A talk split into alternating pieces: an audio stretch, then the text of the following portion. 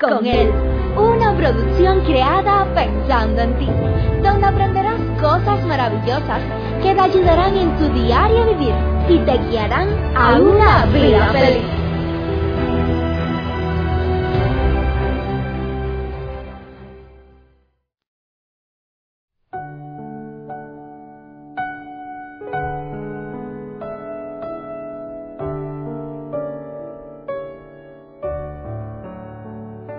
¿Qué tal mis queridos amigos? Qué bueno una vez más poder estar aquí contigo. Cuánto me alegra poder ser un instrumento de bendición en la vida de muchos de ustedes. Cuánto me alegra saber que por este medio podemos compartir con cientos y miles de personas en distintos países en el mundo las buenas noticias que Dios quiere que tú seas feliz, que Dios se interesa en el más mínimo detalle de tu vida. Cuánto me alegra poder saber que podemos compartir con muchos de ustedes este precioso mensaje. Y no solamente compartir, sino que también nos llegan buenas noticias de ánimo, de alegría. Nos llegan buenas noticias de agradecimiento por las palabras compartidas. Queridos amigos, ¿por qué será que los seres humanos nos preocupamos tanto por mantener una buena apariencia exterior. Aunque estas cosas ya hoy en día muchos no la toman en cuenta, pero nosotros vemos cómo hay personas que luchan y se esfuerzan por mantener una buena apariencia exterior, por mantener una buena conducta.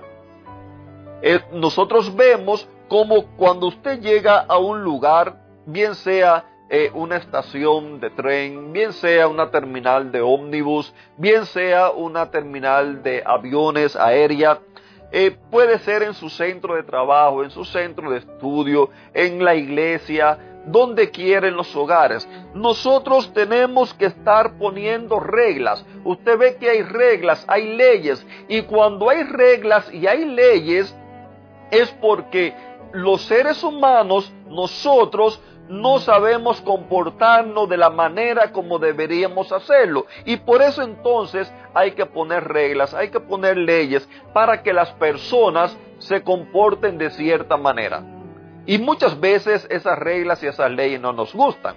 Un ejemplo, hace algunos días fui a un lugar, necesitaba comprar algo. Cuando llegué a ese lugar, me dicen, no, aquí no hay.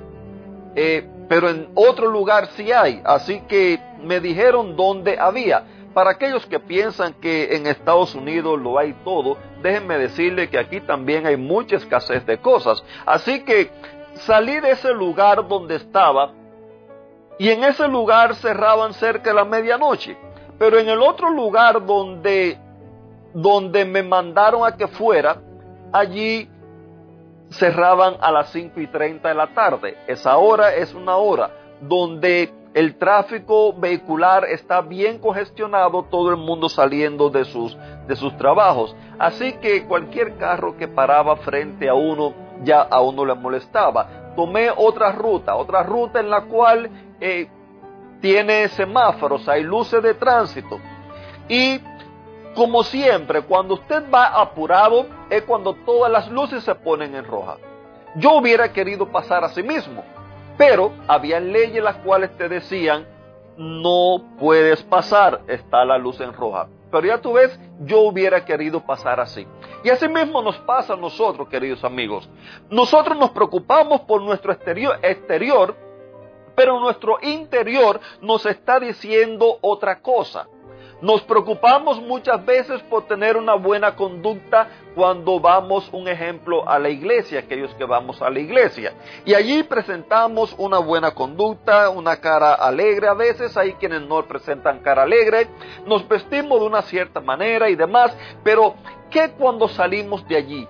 ¿Qué cuando tú sales de allí, querido amigo, que quizás sales entonces peleando con tu esposa, con tus hijos? ¿O, qué, qué hay contigo, querida amiga, y cuando tú sales de allí, sales entonces peleando con tu esposo, con tus hijos muchas veces, o hablando mal de fulanito o de menganito? Es que nosotros los seres humanos Somos especialistas, como te decía en el día de ayer, somos especialistas preocupándonos en las cosas exteriores. Pero yo quiero decirte, querido amigo, que el anhelo y el deseo de Dios no está en nada de lo exterior que tú haces. No está en nada de lo exterior que tú te preocupas por hacer o exiges que se haga. No. El anhelo de Dios, el deseo de Dios está en tu interior. Porque el exterior, con un poco de esfuerzo humano, con un poco de disciplina, con algo de dinero en algunas ocasiones, cambiamos si tenemos un exterior quizás eh, aparentablemente bueno delante de la sociedad, delante de las personas en el lugar donde vamos. Pero por dentro sigue siendo lo mismo. No has cambiado de nada. El hecho que te pongas una cierta ropa, eso no cambia tu interior. El hecho que dejes de hacer ciertas o tales cosas, eso no cambia tu interior. El hecho que tengas un sistema alimenticio, como decíamos ayer, o un sistema de hábito de hacer ejercicio, eh, un hábito de ir a la iglesia, de confiar en Dios, toda esa serie de cosas, eso no cambia en nada tu interior. Eso simplemente te ayuda a, a, cambiar tu conducta exterior, te ayuda a cambiar ciertos hábitos en tu vida que sí son buenos y te van a ayudar, pero no te cambia tu interior. Y el propósito de Dios es que tú puedas cambiar tu interior. ¿Sabes por qué? Mira, yo no sé si tú sabes o no que el albergar emociones negativas como el resentimiento, la ira, rencor, el odio, todas esas cosas, en una persona que tiene síntomas patológicos de alguna enfermedad, todas esas cosas hacen que el proceso de recuperación sea más largo. Y no solamente que sea más largo, sino que muchas veces no llegan a recuperarse y llegan hasta, hasta la misma muerte. Hoy en día, hoy en día la falta de perdón es clasificado en los libros médicos como una enfermedad. Ya tú ves por qué el interés y el deseo de Dios de cambiar tu interior. Ya tú ves por qué el interés y el deseo de Dios, que tú le permitas a Él guiar tu vida. Porque, como te decía en el día de ayer, nosotros por naturaleza nacimos siendo malos. Por mucho que tú quieras aparentar ser bueno, nunca vas a ser bueno. Siempre vas a seguir siendo malo.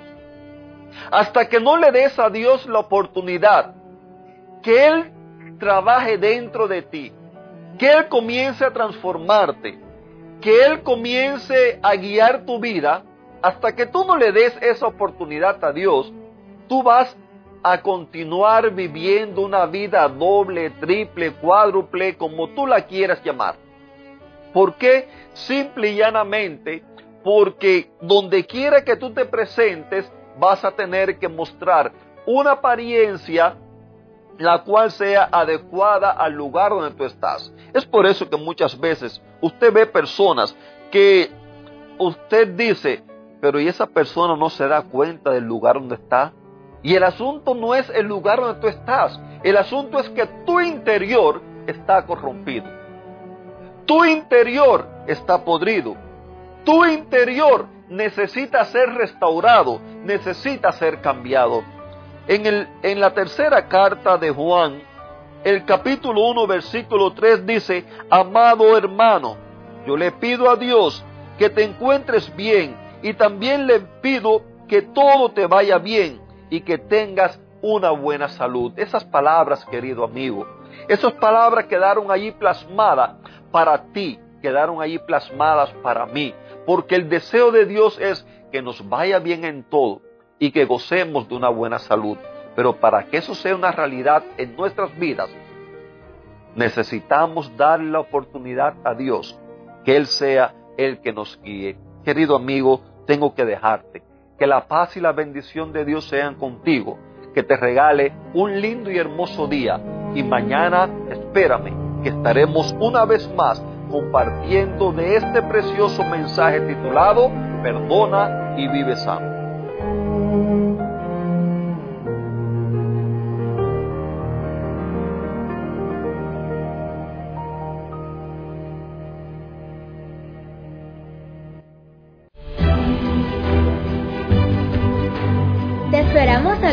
Próxima emisión. Recuerda que nos puedes encontrar en nuestras plataformas digitales iBots, Anchor y Facebook, bajo el título Vívela con él. Que la paz, el gozo y la bendición de Dios sean contigo.